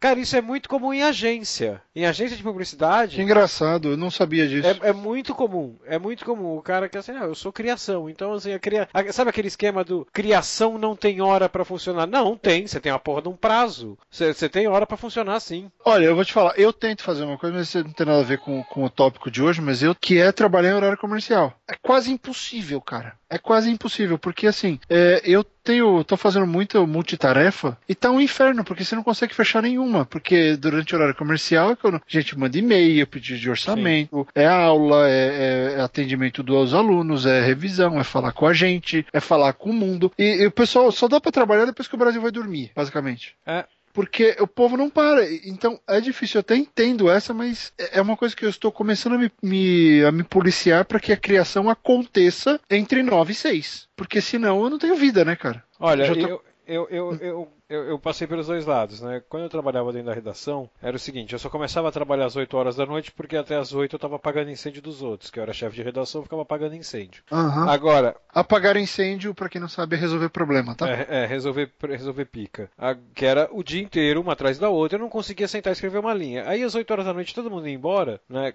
Aí eu ficava sozinho, bom, agora eu vou sentar e escrever, porque além de apagar incêndio, eu tenho que escrever metade da revista, sou eu que escrevo. Eu tenho que fazer isso. Então eu, sent... eu não tinha escrito uma linha. Aí eu sentava e ficava escrevendo até 3 horas da manhã. O preço para isso foi altíssimo, né? Isso teve muito a ver com o lance da minha depressão e tal. Foi teve muito muito foi por causa disso, né? Na verdade foi assim, eu tive uma porrada de problema pessoal e tal, e eu acho que o, o volume de trabalho que eu o, o volume de cansaço que eu tinha, eu acho que ele não foi o causador da, da específico da depressão. Ele meio que acabou com as minhas defesas. Então, Hum. assim, chegou uma hora, começou a estourar um monte de problema pessoal na minha vida. Cara, talvez no momento mais saudável, vamos dizer assim, seriam problemas normais. Na época viraram todos eles cavalos de batalha, por quê? Porque eu não tinha o menor preparo, porque eu dormia em horários totalmente diferentes, né? Em horários malucos, eu comia mal, eu tava mal cuidado, eu cuidava mal de mim. Então eu tento a todo custo evitar isso. Só que assim, então eu tento escrever no, no horário comercial, eu tento. Meu, meu relógio biológico mudou, né? Antes eu não conseguia produzir direito antes das duas da tarde, hoje eu produzo muito bem de manhã. Só que de manhã tem o lance da preguiça que você tem que enfrentar, porque você acorda, tá tomando café e fica lendo a notícia, e lê sobre o jogo do seu time, e lê sobre o show não sei aonde, quando você vê amanhã acabou. Né? Então tem que se policiar com isso. Agora, então eu só estico até de madrugada ou até à noite quando tá rendendo. Se Uhum. tá rendendo, eu falo, porra, é até. Não é que.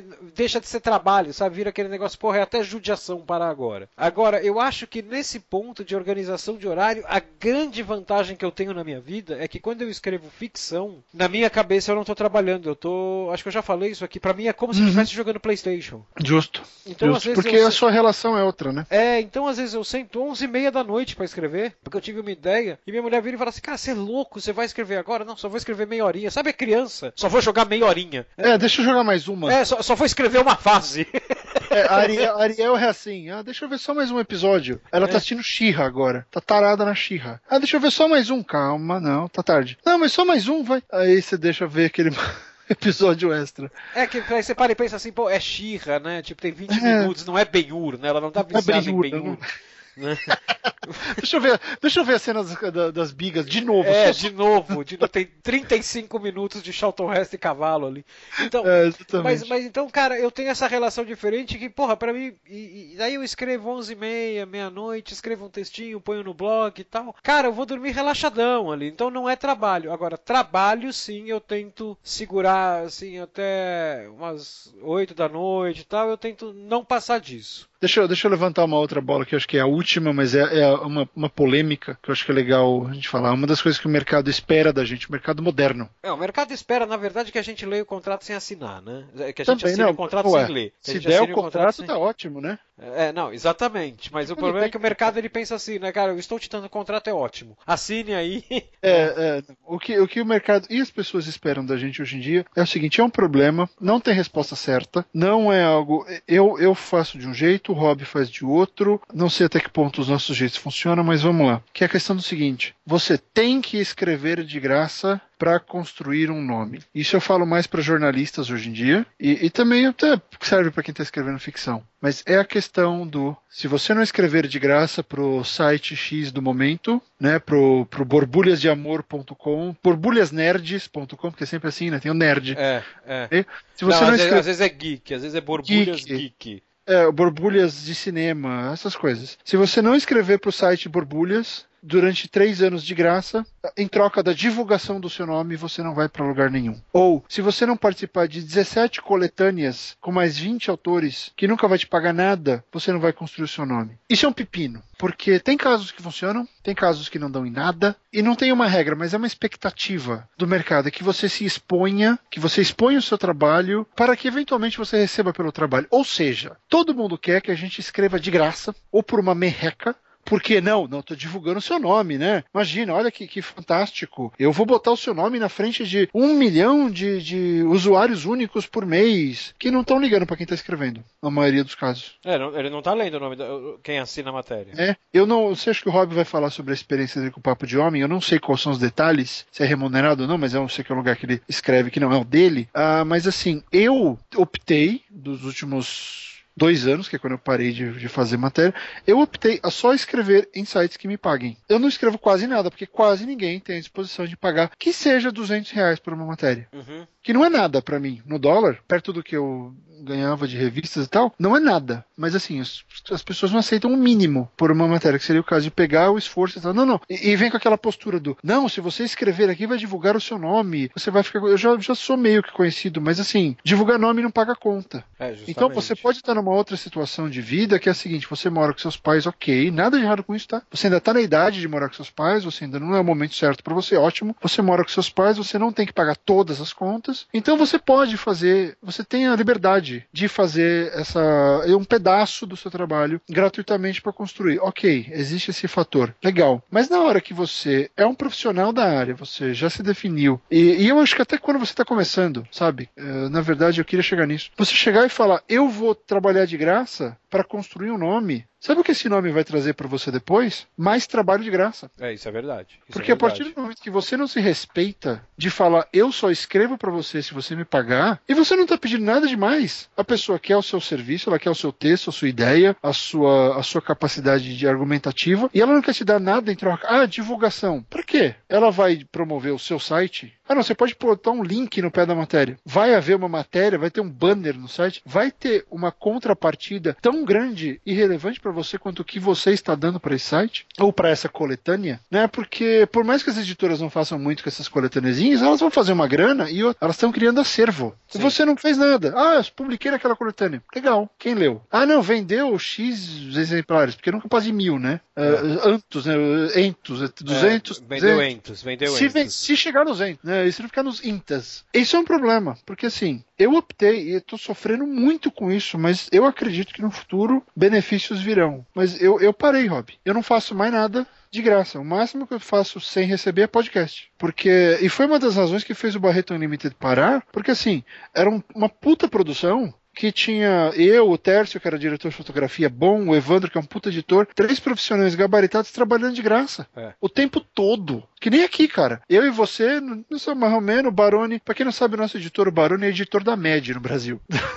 É bom que então, ele já tem experiência em trabalhar com os loucos, né? É, tudo louco, três loucos trabalhando de graça. A gente também, não, o objetivo aqui nem é mesmo a grana e tal, mas se alguém quiser patrocinar, estamos aí, né? O e-mail de contato é fmb, fmbescritor.gmail.com. Mas o grande ponto é, eu tô sofrendo um bocado por causa dessa decisão, só que essa decisão foi inspirada num grande amigo meu aqui e, e padrinho do meu filho, o Darren Tiernan, que é um puta diretor de fotografia premiado, caralho, fez uma série chamada Stalker ano passado, e se tudo der certo ele vai estar na, na, na, próxima série favorita da minha vida, é que ele falou, Fábio, quando eu saí da faculdade, eu decidi não fazer nenhum trabalho de graça. Ele falou, eu fiquei três anos sem nada, só mostrando meu reel, fazendo testes e mostrando para as pessoas que eu sabia fazer. Ele falou, foram três anos sem nada, sofrendo muito. No final do terceiro ano veio um, veio um longa-metragem para fazer, porque os caras viram e entenderam a minha postura de eu não vou, eu não vou fazer coisa baratinha ou de graça só porque eu tenho que fazer. Não, eu decidi que o meu nível eu quero trabalhar daqui para cima. Na carreira dele funcionou. Claro, é um pode ser uma exceção, pode, mas cara, é uma puta exceção para querer mirar, para querer replicar, porque para mim Tá, tá, tá, horrível agora. Eu não tenho um freelancer jornalístico há mais de ano. Porque ninguém quer pagar, as revistas não tem mais freelancer, site ah. não tem orçamento para nada, mas ainda assim eu recebo um monte de e-mail me oferecendo. Ai, ah, não, me faz uma crítica, manda aqui que eu a gente divulga o seu nome. Tem uma revista aí que fala do, do mundo maravilhoso das nerdices heróis e coisas que tais que veio, ah, não, se você mandar as matérias a gente publica, mas não tem verba. Não, mas é simples, né? Se não tem verba, não tem matéria. Não tem matéria, é então continua é... esses caras aí. E assim, né? eu não tô reinventando a roda. Essa é uma relação trabalhista que existe há séculos. Né? É. Eu entrego o serviço, você me entrega o dinheiro. É, porque eu tentei, por exemplo, fazer o, o Patreon e não deu certo. Inclusive, eu tô pra, pra encerrar porque, infelizmente, o dólar subiu. E, e, cara, é uma relação bizarra na minha cabeça eu chegar e ficar pedindo pro leitor: olha, me pague pelo, pelo que eu escrevi, porque nenhum, nenhum, nenhuma empresa tem interesse em pagar por isso ou por nada, né? E, é muito ruim, cara. Eu me sinto mal com esse negócio. Eu fiz o Patreon por desespero mesmo. Eu tava numa merda gigantesca aqui. A gente precisa de dinheiro para comer. Uh, não que tenha mudado muito, mas tanto que tudo que eu ganho no Patreon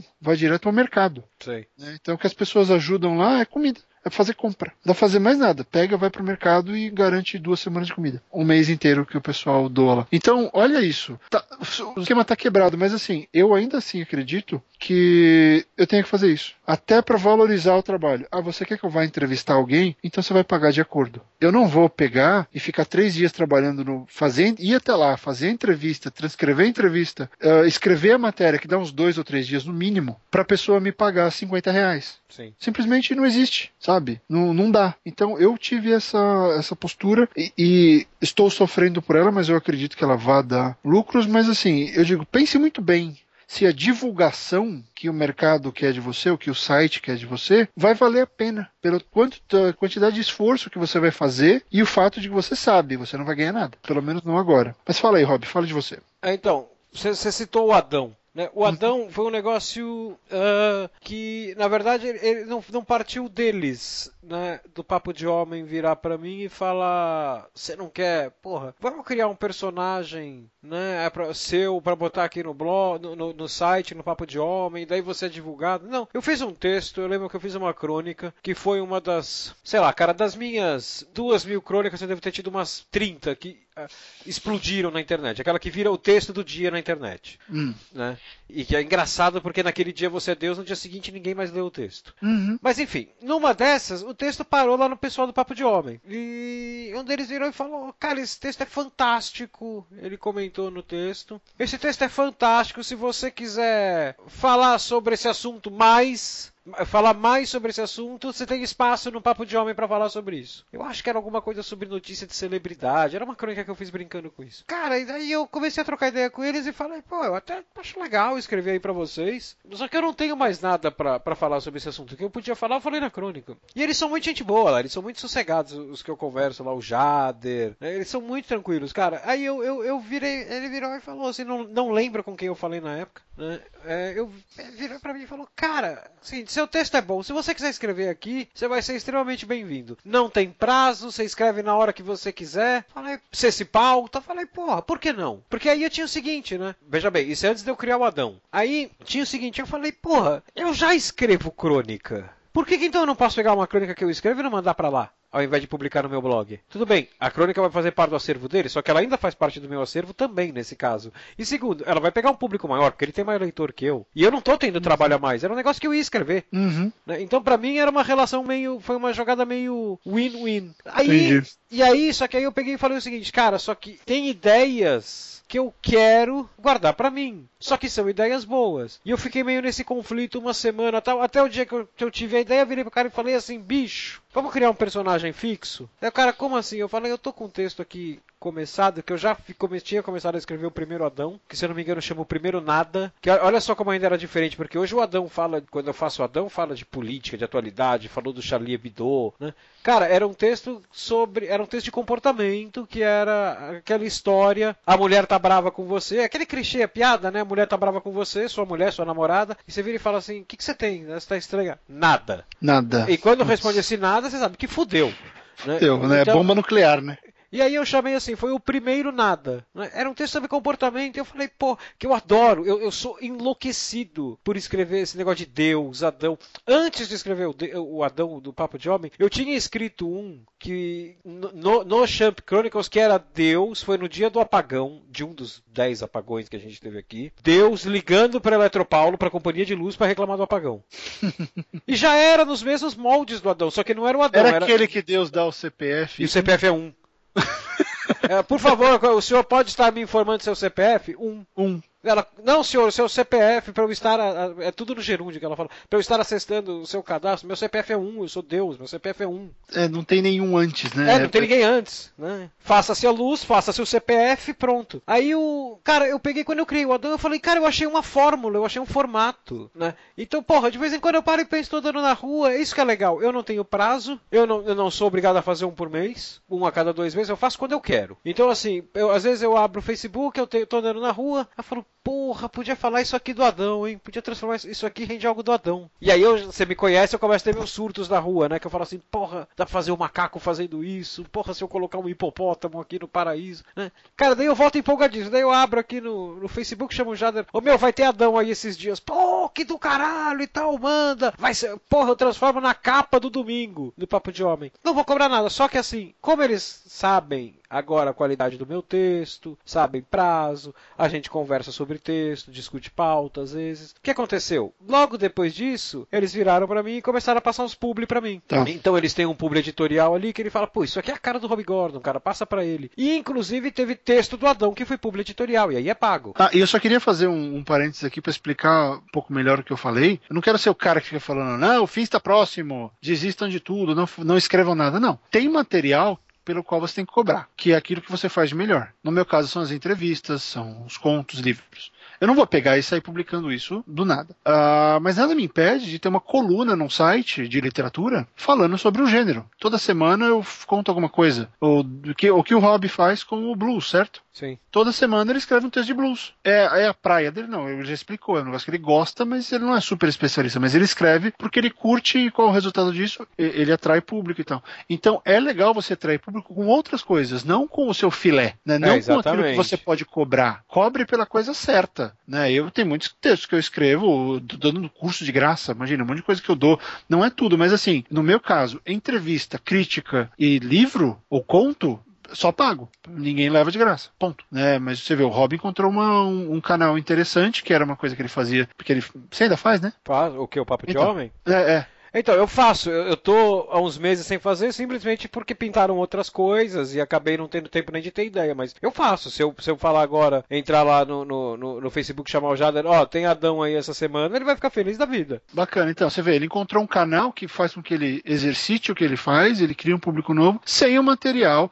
É porque o Rob acaba ganhando dinheiro com a parte da redação publicitária, com, mais com as outras coisas que, ele, que eu não faço, por exemplo. Né? Então, assim, tem que saber. Você vê, chega pro Rob e fala, faz uma campanha pra mim de graça? Você faria? Não, não faço. Entendeu? Não faço. Por quê? Não é. ah, não é o, o objetivo, não é o material que ele faz profissionalmente. Então você tem que saber separar. E, e eu tô falando isso por quê? Porque se você quer ser escritor narrativo, os contos que você faz, ou os jornalistas, as entrevistas que você faz, os, as reportagens, são o seu ganha-pão. Você tem que entender isso de forma profissional. Não é, não, vamos dar esse aqui de graça, porque de repente vira outras coisas. Nunca vai virar. O cara faz isso com todo mundo. O cara sai pedindo um monte de graça, com a oferta de que ah, não pode virar alguma coisa no futuro. E um monte de gente manda e ele tem um monte de matéria de graça. Ó, e na verdade, mesmo crônica, se você virar pra mim e falar, Você não faz. você vai ligar pra mim, pô, faz uma crônica pra mim sobre isso, isso e aquilo, cara, X reais. É, eu faço É bem, você já reais. sabe. né? É. Valorize-se, né? Né, então, exatamente. E, ah, mas, mas o papo de homem você faz de graça. Faço, é uma escolha minha. Eu- eu- lá eu faço de graça, o seu eu não faço. né?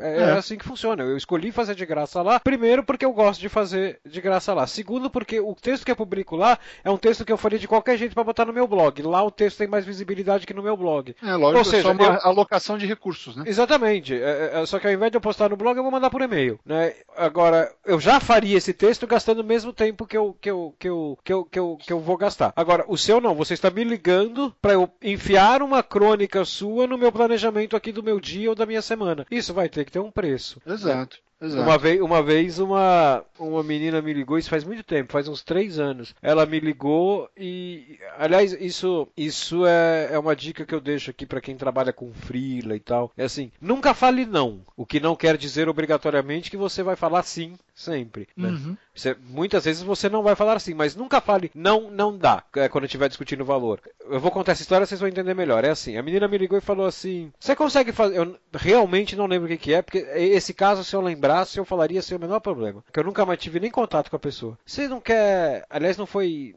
Desculpa, não foi telefonema, foi e-mail. Mandou, olha, eu sou de uma agência tal e eu queria contar com um publi editorial seu. A gente entrou no seu blog e adora suas crônicas. É, A gente queria uma crônica bem nessa linguagem que você usa, nessa pegada de humor e emoção sobre o nosso produto. Dá pra fazer? Falei, porra, claro. E eu tava sem trampo nenhum. Falei, claro, olha, meu preço, puta, cara, eu, eu não lembro quanto eu falei. A gente tá falando um negócio de 4 anos atrás. Então, vamos dizer que eu falei, sei lá. Fala que você falou 200. É, 300 reais. Ok. Ó, é 300 reais eu faço um publi editorial desse tamanho mais ou menos. Isso eu já, eu mando, como é publi editorial, eu mando antes pra vocês pra aprovação. Divulgo nas todas as minhas redes sociais, né? Isso está dentro do pacote, que tem gente que cobra também a divulgação. Divulgo Twitter, Facebook, como eu faria com qualquer texto meu. A única condição é a seguinte: eu não faço publi editorial, nunca fiz e nunca vou fazer publi editorial sem dizer que é publi editorial Uhum. né? Eu vou vender aquilo como um pub editorial para o meu, pro meu leitor, mesmo que seja uma tag no final do post. Não, sem problema nenhum, é assim que a gente trabalha tal. Agora, é, o problema é o valor. Eu falei, olha, faz uma contraproposta para mim. Eu te falei, quanto que a gente falou aqui? 300, né? 300. Eu te falei 300, né? Faz uma contraproposta. Pô, eu acredito que a mulher ia falar 200, né? Daí a mulher vira e fala assim, olha, a verba que eu tenho aqui é 60. Eu falei, então, e eu sem trampo nenhum. Aí que eu falei, eu, falei, eu não falei 60 não dá. Aí eu usei um truque que eu aprendi com um amigo meu, que é um dos maiores negociantes que eu conheci na minha vida, que é o seguinte, que é nunca fale não dá, fale por esse valor dá X. Então eu virei e falei, olha, por 60 dá pra fazer um texto no Facebook. né? É um texto de três parágrafos no Facebook, o meu leitor do Facebook tá no coisa.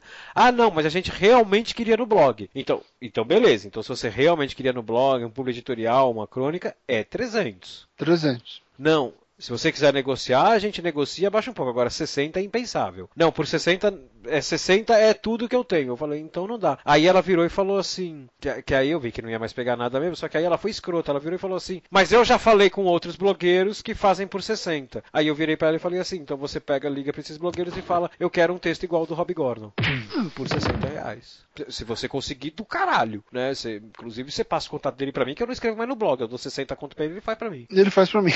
É, eu fico aqui coçando o saco e vendo série de TV. É, mas é, é por aí. Aí eu só queria dar uma, uma informação que a gente tem que acabar esse programa. Mas assim, eu outro dia eu li um texto se eu achar, eu coloco o link. Aliás, galera, às vezes eu fico falando que eu vou botar uns links no texto. Se eu não achar os links, cobra no comentário que eu coloco. Eu esqueço. uh, enfim, eu li um artigo assustador sobre uma menina que é uma youtuber do, do Reddit, se não me engano. Uma das maiores youtubers de lá. Que ela conta no caso dela de que ela estava numa festa e aí ela encontrou a galera do trabalho lá e eles acharam que ela estava armando uma, uma, um vídeo engraçado porque ela estava de garçonete. E, e ela falou: Não, eu trabalho aqui. Cara, acho que eu ouvi, eu não li esse texto, mas acho que eu ouvi falar disso. Eu devo ter comentado contigo uma vez. Pode ser. Pode acho ser. que isso vai ser uma pauta eventualmente, mas eu queria tocar nisso. A menina tem trocentilhões de subscribers no YouTube e views e o caramba, e ela não consegue ganhar dinheiro com o YouTube dela, porque existe essa coisa do ah, não, eu vou te dar menos do que você merece. E a menina tem que trabalhar como garçonete para pagar conta. Tem um outro caso de uma menina que é outra youtuber super famosa, que ela trabalhava no Starbucks, porque o blog, o YouTube também não dava dinheiro, o blog não dava dinheiro direito. Acho que ela ganhou, ganhava sei lá, 2 mil dólares por mês que se você vive aqui, isso não dá. Você paga o aluguel mais ou menos. É, menos isso, e alguma isso,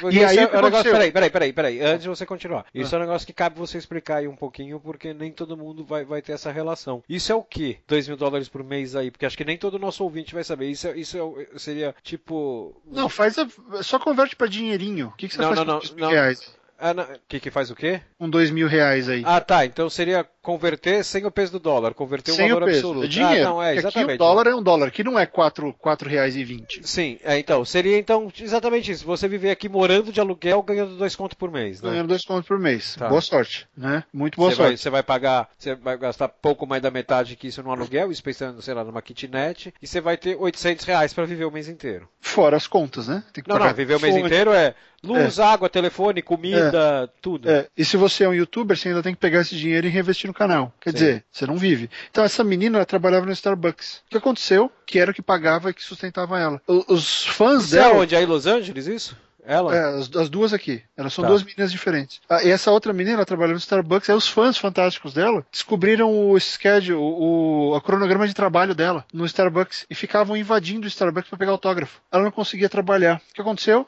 Foi ela foi embora. Nossa. E aí ela ficou sem o emprego dela que pagava as contas, e mas ela ainda tem um canal com 200 trilhões de, de assinantes e views e o caramba. Galera, existe essa ilusão de que ah, o mercado espera que a gente faça um monte de trabalho de graça para construir o um nome e ganhar ganhar, olha, não é sempre que tem o, o pote de, de, ouro no fim do arco-íris. Né? Pode ter mais trabalho no fim do arco-íris. Então, todo o tempo de graça que você fez serviu, ah, te deu uma base, legal. Se você não souber capitalizar em cima dessa base ou, ou valorizar o seu trabalho, você não vai para frente, sabe? E isso, isso já tem um, tem um outro lado disso, que é, por exemplo, vlogueiro novo, né? Os booktubers brasileiros adoram. Os caras chegam lá, nem, nem conhecem direito. Ah, não, é R$ 1.500 pra fazer uma resenha. É. Ok. É, é, Tá exagerando? Tá, mas uh, as pessoas estão tentando se valorizar. Porque é, é, um, é um trabalho. Você dedica.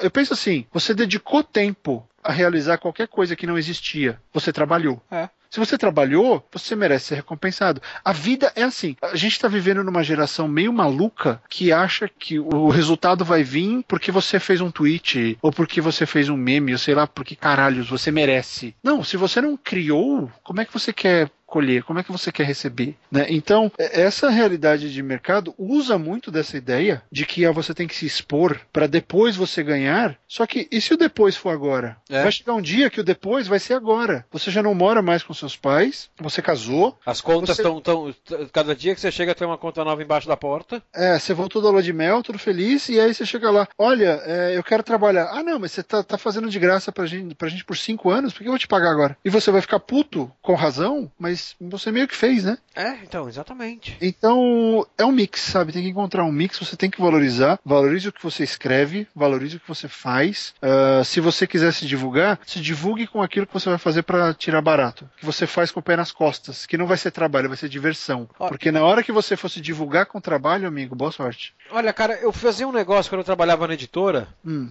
Na verdade, não, não foi nem ideia minha. Foi o pessoal lá de cima que decidiu isso. Eu achava do caralho que era um negócio quando a gente ia lançar algum projeto novo de fazer o projeto gráfico da revista. Uh. Então eu chamava um, um, um designer e, e, contratava ele e falava, brifava, ó, oh, eu quero um projeto gráfico, uma revista assim, assim, assado, tantas páginas, as sessões são essas. Então brifava o cara tudo. Daí o cara virava e falava assim, beleza, quanto você vai me pagar por isso? Eu falava assim para ele, cara, eu vou fazer um. Eu vou te dar uma escolha. Eu falava para ele. Porque não era que. Eu nunca fazia aquele negócio que eu acho muita sacanagem. Faz de graça e se o negócio vingar, você vai, vai se dar bem também. Ah, não, isso é mortal. É, então, eu já aceitei fazer esse negócio, faz de graça e se vingar a coisa, por quê? Porque é um negócio que eu confiava na pessoa. É, eu fiz isso ano retrasado, eu fiz nove projetos de filmes, nenhum saiu. Então, eu passei pra pessoa e um dos negócios não rodou, um, um, não, dos dois, os dois não rolaram, mas assim, sabe quando você vê, não rolou mesmo e podia ter rolado? Só que assim, foram as duas vezes na minha vida e é o tipo de coisa que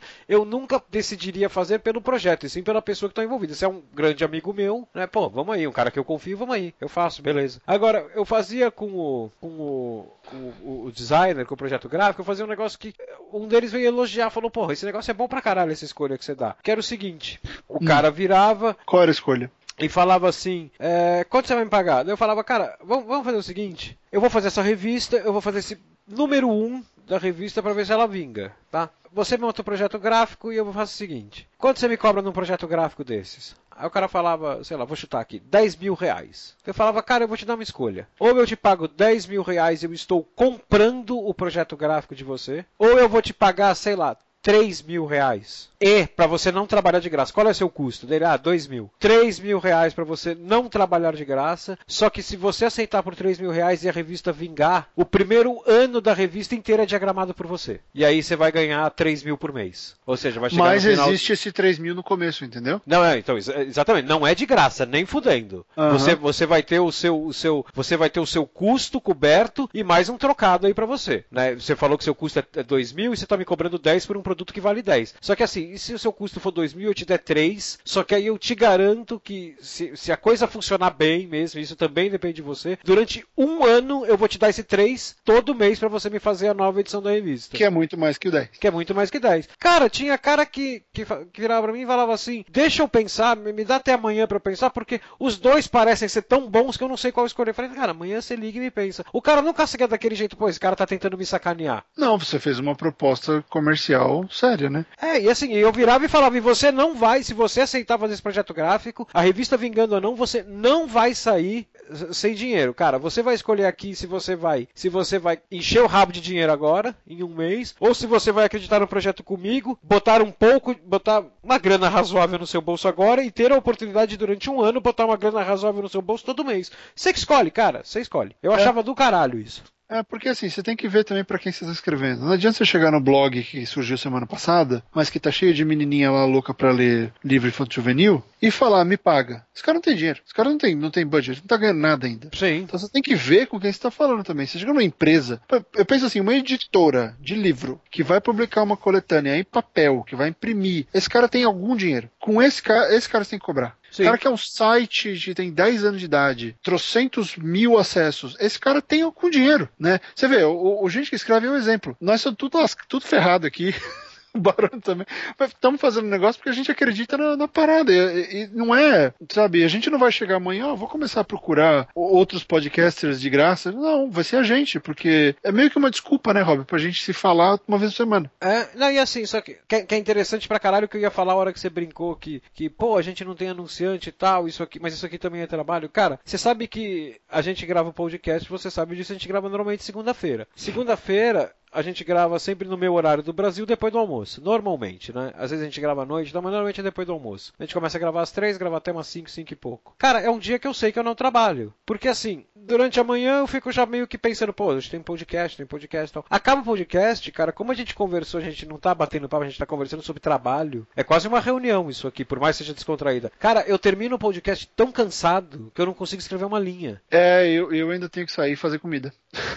Então, mas fazer comida é outra na coisa. hora do almoço. Então, mas daí você não vai escrever, você não vai acabar o podcast, sentar e continuar escrevendo. Ah, não. Às Tá com a cabeça fiz, cheia. Sim, Isso, sim, isso aqui demanda um puta de um esforço também, cara. Sim, porque acaba que muito do que a gente fala aqui são dúvidas que a gente coloca e, e são aprendizados também, porque por mais que a gente seja amigo e tudo, a carreira do Rob foi para um lado e a minha foi para outra, né? Sim. Ah, E aliás, acho que os contos que a gente escreveu no podcast passado são meio que um grande o, o- o Demonstrativo disso. disso. É. Ele foi para um lado, eu fui para o outro e foi engraçado. Aliás, né, quem não leu ainda, vai no, no post do 17, tem lá o, o- o meu Os texto, links. do Rob, falando que a gente aceitou o desafio, né? É, e ó, eu tenho certeza que a maioria dos contos do Rob que vendeu na Amazon foi de leitor. Tinha um monte de leitor lá, de ouvinte lá, comentando que era ouvinte de gente que escreve. Tinha bastante. Muita Tem- gente. muita Eu, gente. eu- eu não diria que é a maioria. Eu acho que Eu talvez. tô valorizando o produto. Não, não, não, eu sei, mas pensando aqui, talvez, pensando sério aqui, talvez se não for metade, é quase metade é de, de, de, de ouvinte nosso. Muito É. obrigado pros nossos ouvintes de verdade agora, não é, não é jabá, não é nada, é obrigado mesmo. É- Isso Ah, é não, importante pra caralho pra mim. É, não, Obrigado vocês deram, mesmo. Vocês deram um show, galera. Foi, foi muito legal mesmo. E, e, e, assim, ver que há uma valorização do, do trabalho que tá rolando. E, e os downloads já dizem isso. Aliás, tem uma notícia, Rob Gordon, pra gente encerrar esse programa com uma notícia feliz e, empolgante. Qual? Nós acabamos de ultrapassar mais uma marca super fantástica nos nossos downloads. Quanto? Né? Vamos falar aqui, eu tô fazendo o, login para pegar o número mais, mais atualizado possível. Para isso, olha aqui, acabamos de romper a barreira de 60 mil downloads. Pô, que beleza, hein? É, para quem vive de podcast, sabe que isso não é, ah, não é gigantesco no mundo de podcasts, mas para um podcast sobre literatura e para quem produz, enfim, é para leitor também, né? É engraçado. Alguém foi falar que a gente que escreve serve também para profissionais liberais. E meio que é, né? Porque o freela é um puta do profissional liberal, né? O escritor é um profissional sim. liberal. Então, É, é, assim, a gente fala aqui também em administração de carreira, em construção de Ah, é? carreira, sim. com certeza. Vale. Então, ó, 60 mil downloads em o que? 18 episódios, com, com uma semana aí que a gente pulou, porque eu fiquei muito doente. Ah, pessoal, queria agradecer muito, assim, não só pelo super desempenho lá na- nas compras do, do conto do Rob, mas também pelo download, pela ajuda aí. E vocês sabem que a gente continua precisando de vocês nas mídias sociais, sabe, nas redes, para divulgar, para mostrar para as outras pessoas que rola, para mostrar pro seu amigo que é leitor que o podcast não é só para escritor, que a gente fala muito mais sobre o- o- os bastidores da vida dos caras que ele admira, né? Então tem, tem muita utilidade, então a gente queria, queria agradecer também, porque foi tá muito legal o resultado do, do programa, tá muito maior do que eu achei que fosse chegar, para ser sincero, mas a gente não faz, a gente faz isso pela, pelo idealismo mesmo e pela necessidade de um podcast brasileiro que fala pro escritor, né? E, e não, enfim, que fale sobre os, o conteúdo dos livros. Então, acho que encerrar o programa de hoje, né, dessa maneira. Só lembrar, ah, siga a gente nas redes sociais, é o arroba SOS Hollywood e o arroba Rob Gordon SP. Underline SP. Errei! Começou de novo. E o arroba Rob Gordon, underline SP. Todos os nossos links estão na postagem ah, desse, desse programa, no programa 18. Também tem os links dos contos, dos cursos, dos nossos sites, Facebooks, Instagram, ah, coisa e tal. Se você não assina o iTunes, o, o feed no iTunes, assine lá e passe no iTunes, deixe o seu comentário, a sua notinha, a nota que você achar justa, você pode dar até cinco estrelas. E novamente, ah, ajude a gente a divulgar isso para seus amigos e trazer mais leitores, mais ouvintes, leitores e escritores para o nosso podcast. Tá bom? Então tá, Rob Gordon, obrigado mais uma vez. A gente se fala na semana que vem. Tchau, tchau. Tchau, pessoal. Grande abraço. Até a semana que vem.